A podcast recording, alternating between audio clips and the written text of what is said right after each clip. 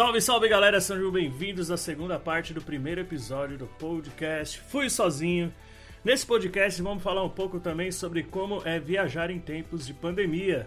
Será que essa pandemia vai afetar a vida de turistas, principalmente os turistas brasileiros? Fiquem ligados e bora para a segunda parte. Outra coisa que eu queria conversar com vocês, meninas, é sobre os planos para viagens futuras, né?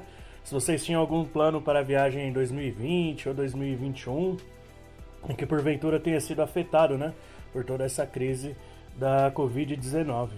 Você, Ari, é, você começou o ano viajando bem, né? Rapaz, 2020 começou até bem para mim, porque eu já fiz duas viagens longas e muito boas. Eu fui aos Estados Unidos logo em janeiro a trabalho, fiquei um mês lá, tudo pago pelo meu chefe. E depois fui ao Japão logo depois. É... Eu não tinha nada previsto agora, é, nessa primavera aqui do hemisfério norte. Mas em julho eu estava pensando em ir na Namíbia, como eu já até tinha comentado contigo, né? É, mas não sei se vai acontecer, porque eu queria ir na Namíbia, porque Namíbia é desértico. E deserto, julho, lá é, na África Austral, é que nem o Brasil. É o, é o mês mais frio, né? Em um deserto no verão ninguém merece, né? E. Mas é adiado. Eu espero que essa situação se resolva rapidamente para poder começar a viajar para fora em setembro, outubro, é. mas sem deixar de viajar por aqui, por Portugal, é, Açores, Madeira. E você, Lari, você ia para Itália agora, né? Isso. Isso, como a Ari 2020 tinha começado muito bem para mim, porque em janeiro e fevereiro eu fui para Israel e para Portugal, e aí eu achava que ia ser um ano é, de viagem também. Eu tinha planejado para ir para Itália agora em maio. Aí depois quando começou toda essa onda de coronavírus, eu mudei para Cuba. Aí a coisa piorou, eu mudei para Manaus, e a coisa piorou mais ainda, eu mudei para onde eu estou agora e permaneci quietinha. Então, assim, não tenho nada planejado até o momento. É, espero que tudo passe, porque viajar está fazendo uma falta danada. Mas espero que lá para setembro, outubro, eu possa estar tá viajando. Bom, eu ia para Turquia agora em julho, né? Uh, mas é verdade. tive que adiar, remarquei para dezembro, mas não estou muito seguro de que eu vou conseguir viajar nessa data não, né? Eu ia pra praia, mas tive que mudar todo o planejamento. Agora eu vou conhecer mais o interior do país, porque é bem frio, né? E você, Nai, você ia para os Estados Unidos agora? Sim, eu tinha algumas viagens a trabalho e foram todas adiadas. Então, algumas passaram para o segundo semestre, mas a gente provavelmente vai ter uma reformulação de equipe para essas viagens. Então, tá tudo bem certo, assim, tá? Um momento que a gente está vivendo um dia de cada vez. Então, não tá, não, não tá dando, assim, para planejar nada com muita antecedência. É, realmente está bem complicado planejar alguma coisa a curto e até médio prazo, né? Eu queria conversar com vocês, meninas, também, né, sobre a forma como o Covid, essa pandemia, uh, tem afetado e pode afetar ainda mais, né, o mundo do turismo, o mundo das viagens aí, né? E começar por você, Ari, você que está aí na Europa, morando aí, né? Que é um lugar que está um pouquinho mais evoluído em relação a isso. Conta como que estão as coisas aí, qual é a sensação que vocês têm em relação ao futuro, talvez aí a curto e médio prazo. Olha, Oscar, eu queria antes é, definir sociedade evoluída, porque nem todo país europeu é evoluído, apesar do que as pessoas acham. Ah, de, entre aspas, né? Porque teoricamente ele é conhecido como. Porque a França, por exemplo, é uma bagunça, uma bagunça sem nome, umas pessoas sem disciplina, é, as pessoas estão cagando para as regras. Desculpa a expressão, gente. Podemos regravar, talvez as pessoas não estão ligando para regras nenhuma, é, não estão com máscaras, estão cuspindo umas em cima das outras no transporte público, ou seja, não sei se é muito evoluído. Porém, aqui em Portugal a situação está super de boa, as pessoas são muito disciplinadas, as, é, eu acho que houve 1.100 mortos no máximo. E é, as pessoas, todo mundo em casa, todo mundo com a sua máscara, poucas pessoas na rua, as pessoas que estão na rua estão com máscara as pessoas são educadas, são é, respeituosas dos outros, tá entendendo? Então aqui tá bem organizado. É, eu não sei qual vai ser, eu acho que ninguém pode prever é, qual vai ser a evolução da situação, né? Até porque eu estava lendo hoje de manhã é, um artigo sobre como evoluiu a gripe espanhola em 1918, que veio em três ondas sucessivas. A primeira, a galera pensava, ah, uma gripezinha, não sei o quê. Três, quatro meses depois, pá, um monte de gente morreu numa, numa onda de, de, de recontaminação que foi maior.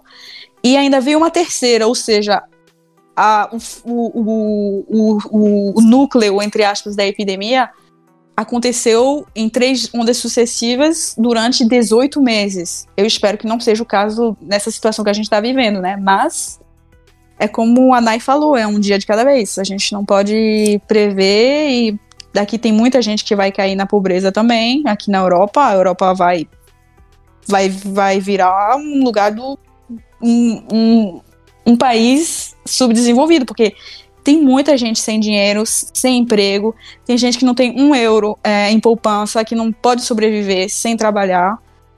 Como em qualquer lugar do mundo tem, né? Mas, é, não sei, o turismo vai cair, a indústria aeronáutica civil, é, as viagens, né? O, o turi não só o turismo de hotel e é, é, diversões, mas também o, o, o, turismo aéreo, não sei como é que se diz em português, esqueci, me ajudem. Enfim, vocês entenderam. É, Tráfego aéreo?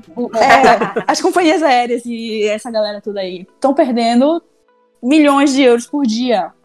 E, bom, vamos ver, né? Ninguém, eu acho que ninguém pode prever, nem os, os analistas, os economistas, é, ninguém tem, ninguém tem uma bola de cristal, eu não sei. Eu só tento pensar positivo porque acho que já foi barra suficiente para a maioria das pessoas. E é isso, né? Não sei, a, a, vida normal precisa retomar. Aí depois o que é normal? Será que voltar ao antigo normal é a resposta? Outro debate. Mas vamos ver, né? É, eu acho que o antigo normal não vai existir. Pois é. Nai, você acha que as máscaras de proteção serão itens obrigatórios nas malas e nos rostos dos viajantes por aí? É, acho que não só de viagem, né? Mas acho que vai virar um item do nosso dia a dia mesmo, como já está sendo. Obrigatório aí para qualquer lugar fechado, qualquer ambiente, né? Como na viagem é imprescindível, porque são mais de 200, 300 pessoas dentro de um avião. Então, acho bem provável aí que, pelo menos por um bom tempo, se não para sempre, essa máscara vire aí um, um acessório indispensável. E eu acho que vai impactar bastante. Eu até li um, um artigo, uma revista especializada de viagem, é, e aí a previsão do mercado mesmo de turismo é jogar toda a expectativa né, econômica para o segundo semestre, mas lá para setembro. Então, algumas eu, eu li também que algumas agências de turismo até já estão começando a, estimu a estimular novamente é, os clientes para que possam fazer realmente compras de viagens. Mas eu me sinto insegura ainda e eu acredito que também, até nesse artigo, é uma opinião também minha, e nesse artigo eles falam que, principalmente aqui no Brasil, e eu acho que nos outros países também, consequentemente, vai haver o estímulo de viagens nacionais. É para que a gente evite também um pouco pegar, talvez, avião, né, que é um, um local é, fechado para contaminação, mas eu acho que vai, vai haver realmente um grande estímulo aí para a gente poder explorar um pouco mais os nossos países internamente. E você que mora numa cidade bem turística, né, como é Salvador, como que você viu essa mudança do fluxo de pessoas, de turistas aí na sua cidade? Então, aqui em Salvador, é, uma das coisas mais importantes, falando aí de economia, é o turismo. Então, realmente, nós estamos sendo aí gravemente afetados por conta do coronavírus. Inclusive, até a prefeitura aqui de Salvador produziu um vídeo em março, um vídeo bem bonito sobre a cidade, pedindo, pra, pedindo às pessoas que esperem um pouco, que deixem para nos visitar, né? Quando todo mundo estiver mais em segurança. Um vídeo promocional, né? Referente ao turismo, que os lugares vão continuar aqui, as igrejas, né? Os pontos turísticos daqui. Então, a gente tem sentido o impacto aí direto. Aqui, a gente teve dois, dois hotéis tradicionais que fecharam. Um fechou é, de forma permanente e o outro fechou de forma temporária. Eles anunciaram que só vão reabrir se tudo estiver já um pouco normalizado em dezembro. Então, a partir dessas notícias, a gente consegue ver é, como é que está, de fato, o turismo né, aqui no Brasil, principalmente aí falando da minha cidade, aqui em Salvador. Agora eu queria saber, meninas, vocês acham que o turista brasileiro vai ter algum tratamento diferenciado no exterior devido à situação da pandemia aqui no Brasil, né? A gente já sabe que alguns países aqui da América do Sul pensam em fechar a fronteira para nós. O Trump deu declarações já que pensa em cancelar voos entre Brasil e Estados Unidos. Ara, aí na Europa, chegou alguma notícia desse tipo? As pessoas têm comentado algo relacionado a isso? Você acha que isso de fato pode acontecer? Uh, os jornais portugueses publicam notícias é, do Brasil. Eu também leio o jornal francês que publica às vezes é, é, notícias, é, manchete, maior manchete política ou algum, algum acontecimento de grande magnitude no Brasil. Mas eu discordo, não acho que brasileiro vai ser necessariamente discriminado no exterior, não, por causa disso. Porque tá todo mundo Tá todo mundo passando por, por uma pior, tá entendendo? É como dizer que os americanos vão ser discriminados, os italianos vão ser discriminados. Não vão. Vão, as pessoas vão, por exemplo, querer. Quando eu cheguei no Japão e quando eu cheguei é, em março, eles, os italianos iam pra uma fila diferente, tá entendendo? Não sei, não era discriminação. É se calhar algumas, alguns países, você vindo de alguns países onde ainda tem focos, eu acho que vai ter um cuidado maior com essas pessoas. Mas eu não chegaria a dizer discriminação. Eu acho que não vai acontecer, não.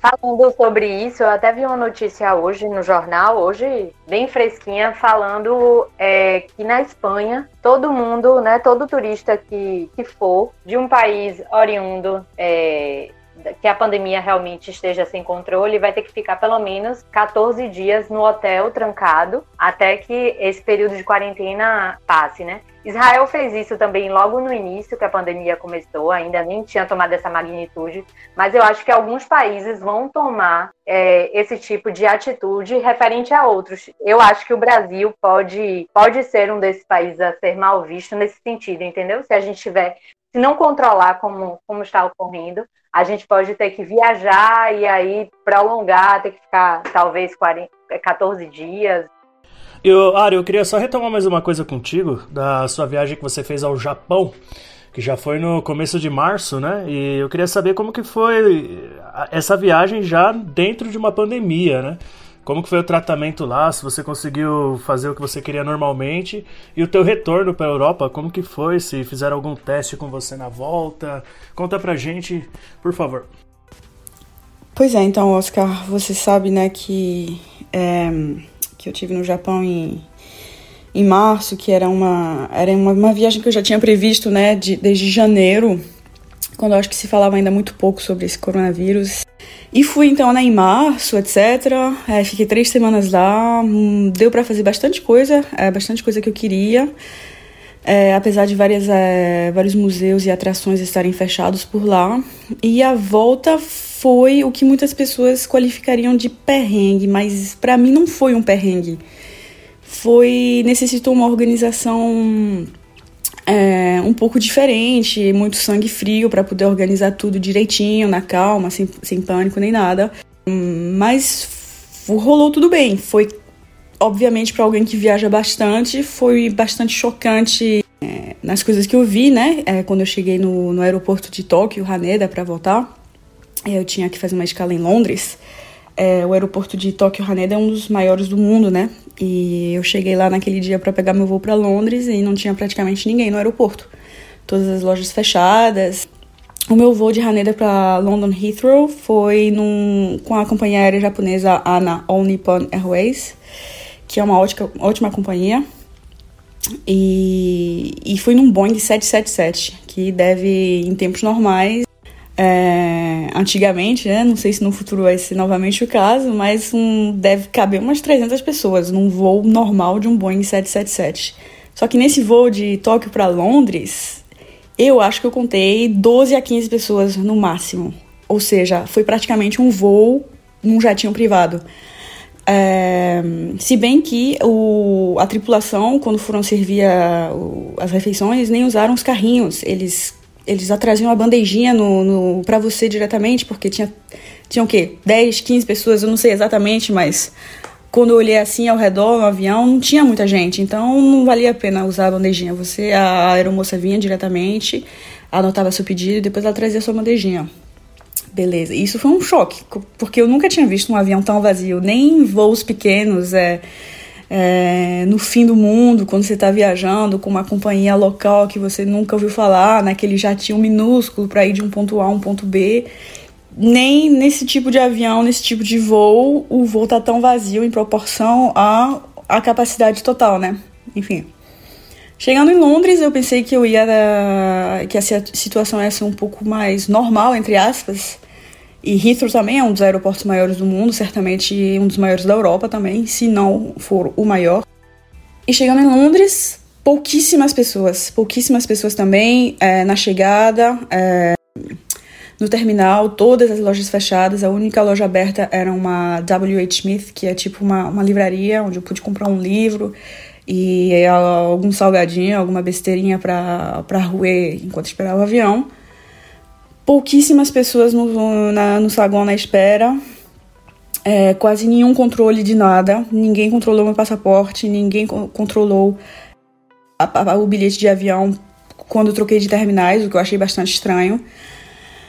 E é, as pessoas que estavam lá no, esperando, elas tinham tipo. As pessoas ocidentais, entre aspas, elas tinham. Elas tinham tipo uma máscara. Algumas levavam a máscara e muitos chineses no, no aeroporto, porque tinha alguns voos que estavam indo para China, para é, Pequim, para Guangzhou, não sei o quê.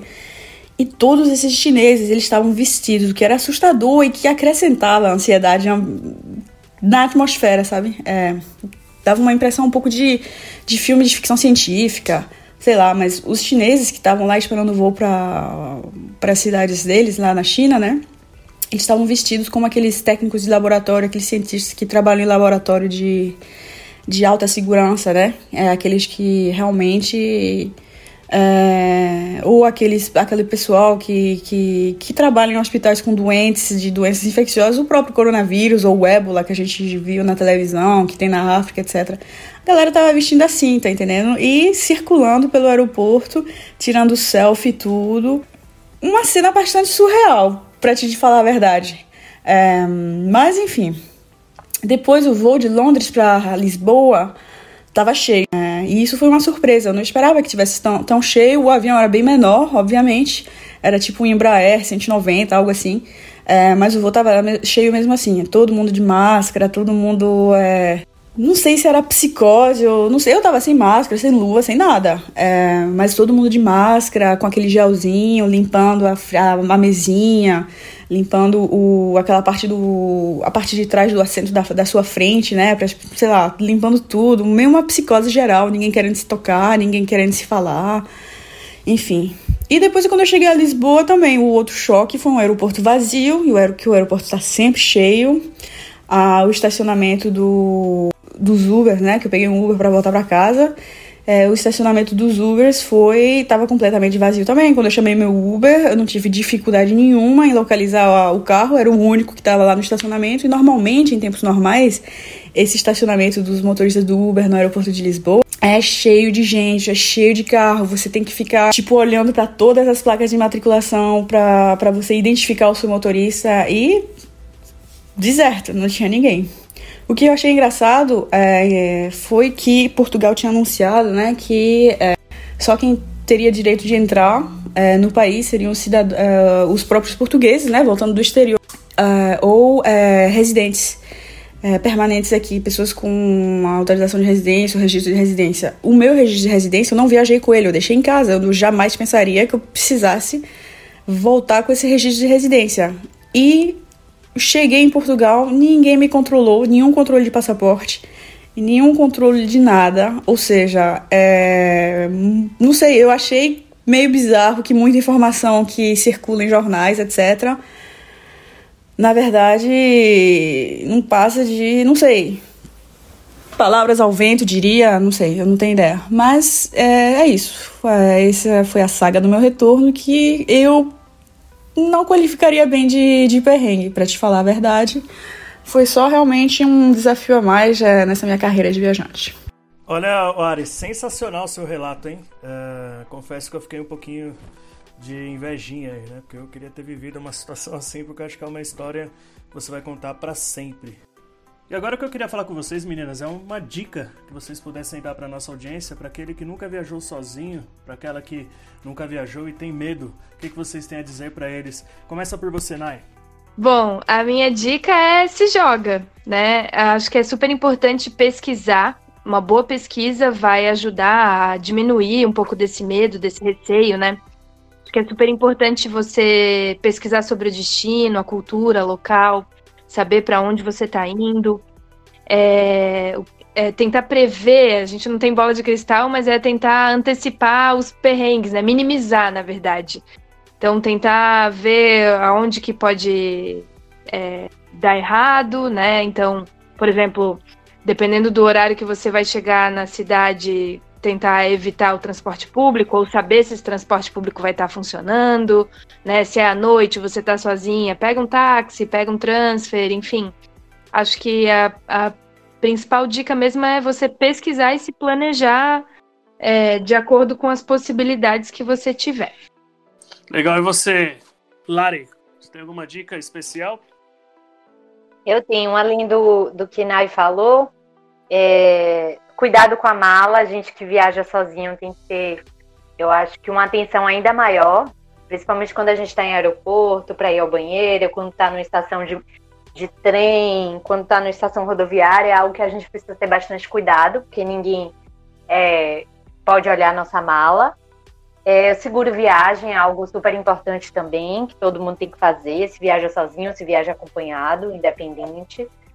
Uma dica também que eu sempre gosto de dar para as pessoas quando viam viajar: façam share dos seus documentos, passaporte. Então, se acontecer qualquer coisa, né, com algum tipo de documento desse original, você tem uma share que pode te ajudar. E dinheiro. Além do dinheiro, levar um cartão de crédito, mesmo que você não use, mas que deixe para alguma necessidade. Eu acho que são coisas realmente super necessárias aí, se a gente passar algum perrengue, que podem nos ajudar nesse momento. E você, Ari, qual a sua dica?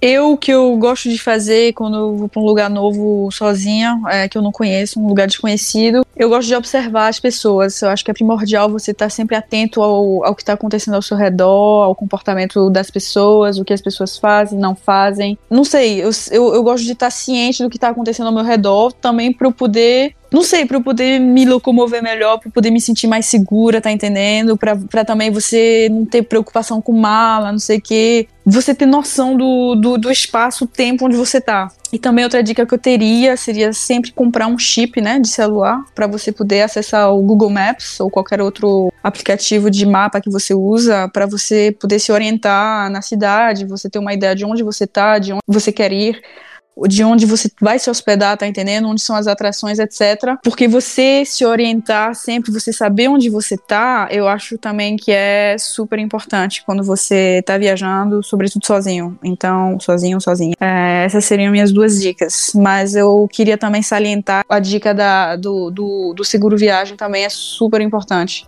É, justamente sobre isso que eu ia falar, sobre o seguro viagem, né? Que muita gente não dá importância às vezes olha o quanto custa e pensa, ah, não vou gastar com isso, jamais pode acontecer algo de ruim comigo, comigo não vai acontecer.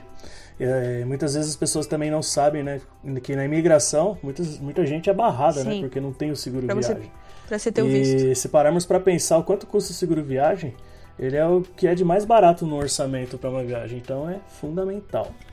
Eu queria dizer que eu, tava, eu trabalhei anos em seguro de viagem, eu já vi cada, cada coisa horrível que eu não tenho nem palavras para explicar e não consigo entender realmente como as pessoas podem sair de casa sem um seguro viagem digno. Tipo, algo que te realmente te ajuda. Não aquela coisa xing-ling de um real que você compra, mas aquele realmente que tem umas garantias bem boas. É isso que eu falei, né? Às vezes as pessoas gastam o dinheiro do seguro viagem, né? O valor, com algo bem supérfluo na viagem, né? Exatamente. Você ia falar algo, Nai? Eu lembrei de uma coisa importante também, que é sempre deixar alguém sabendo é, do lugar que você tá, da onde você pretende se hospedar, principalmente quando estiver em trânsito, né? É, sempre avisar para alguém que, que não está na viagem, né? Então, alguém da sua família, algum amigo, sempre tá sabendo, ó, tô indo de tal lugar até tal lugar, vamos hospedar em tal lugar, deixar o contato do hotel, enfim, para caso você fique é, aconteça de perder o celular, fique incomunicável, esteja em algum lugar lá sem sinal, alguma coisa assim, é, sempre tem alguém sabendo, né? Pelo menos em que região você deve estar. Exatamente. É Super dica. Bom, já estamos chegando quase ao fim. Queria pedir para vocês, meninas, que vocês indicassem um livro ou um filme, ou que seja de alguma viagem, ou que seja de algum lugar que despertou meu interesse para vocês viajarem. Lari, o que, que você trouxe para nossa audiência como uma dica cultural aí, né? Ah, eu separei um filme queridíssimo, Vicky Cristina Barcelona. Muito bom. Já perdi realmente a, a, quantidade de vezes que eu já vi esse filme, mas é um filme de Woody Allen, é um filme delicioso, um filme super leve, principalmente para esse momento, para a gente poder viajar aí pelo verão em Barcelona. Tem outras cidades também super gostosas lá da Espanha, Oviedo, que é uma cidade lindíssima. Então é um filme super gostoso e que a gente consegue viajar na fotografia do filme. Bem bacana mesmo. Sugiro para quem ainda não assistiu e sugiro reassistir para quem aí está nesse momento de pandemia. É, eu tinha o Blu-ray desse filme aí, perdi, não sei onde foi parar. Prestei para alguém que não faço ideia de quem esteja e onde está agora. E você, Nai, o que, que você indica pra gente? Bom, a minha dica é um clássico, né? É um dos filmes que eu mais gosto, que é o Comer, Rezar, Amar. É também inspirado num livro. E acho que traz um pouco, né, dessa, dessa coragem aí. É, a história, ela também se lança meio sozinha, meio em busca de se conhecer. E, ao mesmo tempo, também, no desenrolar da história, é, você percebe que mesmo ela estando fazendo uma viagem sozinha, ela não fica sozinha se ela não quiser, né? Ela acaba fazendo amigos e tudo mais. Então acho que é um filme bem inspirador aí para quem é, gosta de viajar. É, assim como a Lari falou, para quem já viu, é, fica aí a dica para rever. Para quem ainda não viu, certamente vale a pena. Nai, eu acho que a gente tem uma queda por Javier Bardem, eu acho que a gente tem essa queda, né? Ah, é, ele tá nos dois filmes. Bem observado, não sabia. É, quer dizer, eu sabia, mas não tinha me atentado. E o Comer, Rezar e Amar, ele trata uma coisa que você observou bem, Lari. Oh, desculpa, Nai. Às vezes, quando você viaja, você pode partir sozinho, mas você pode não viajar sozinho, porque você sempre encontra pessoas por aí. E você, Ari, qual a sua dica? A minha dica de livro, de filme para a galera poder é, assistir ou ler durante esse pandemônio aí. Não é um livro de viagem, mas é um livro que fala de um, de um destino. E que é um dos países mais lindos da Europa e um dos meus países preferidos também, a Bósnia. E é, esse livro se chama A Ponte sobre o Rio Drina, que foi um prêmio Nobel de Literatura em 1961, um autor chamado Ivo Andrić. E realmente é um livro que é mais histórico, mas ele te faz viajar por vários lugares da região e durante vários séculos, porque a, o personagem principal é uma ponte que existe de verdade. E a história inteira gira em torno dessa ponte, que é um lugar sensacional. Eu recomendo a todo mundo ir à Bósnia também. Sair um pouco da, dos países mais tradicionais da Europa e um pouco mais ao leste. É muito legal. Fica aí minha dica. E teu interesse pelo lugar, pela Bósnia, veio após a sua leitura desse livro? Eu tinha lido esse livro um mês ou dois antes de ir pela primeira vez, há mais de 10 anos atrás. E nos anos seguintes, cada vez que eu fui novamente, eu tentei ler o livro durante ou antes de ir outra vez, porque realmente eu curto esse, eu curto esse livro, eu acho a Bósnia um país sensacional. Ari, sensacional essa tua ligação com a Bósnia. Eu tenho muita vontade de conhecer essa região ali da antiga Iugoslávia, onde fica a Sérvia, a Croácia, né? Uh, e a dica que eu tenho é Trem Noturno para Lisboa.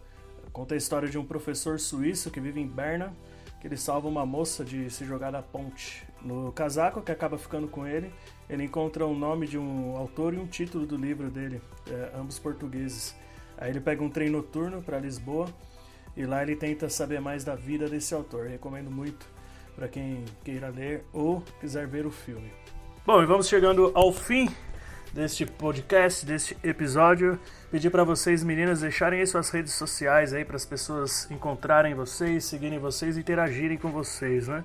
Sei que a área, o perfil dela é meio bloqueado, né? Você quer deixar o seu Instagram para o pessoal, Ari?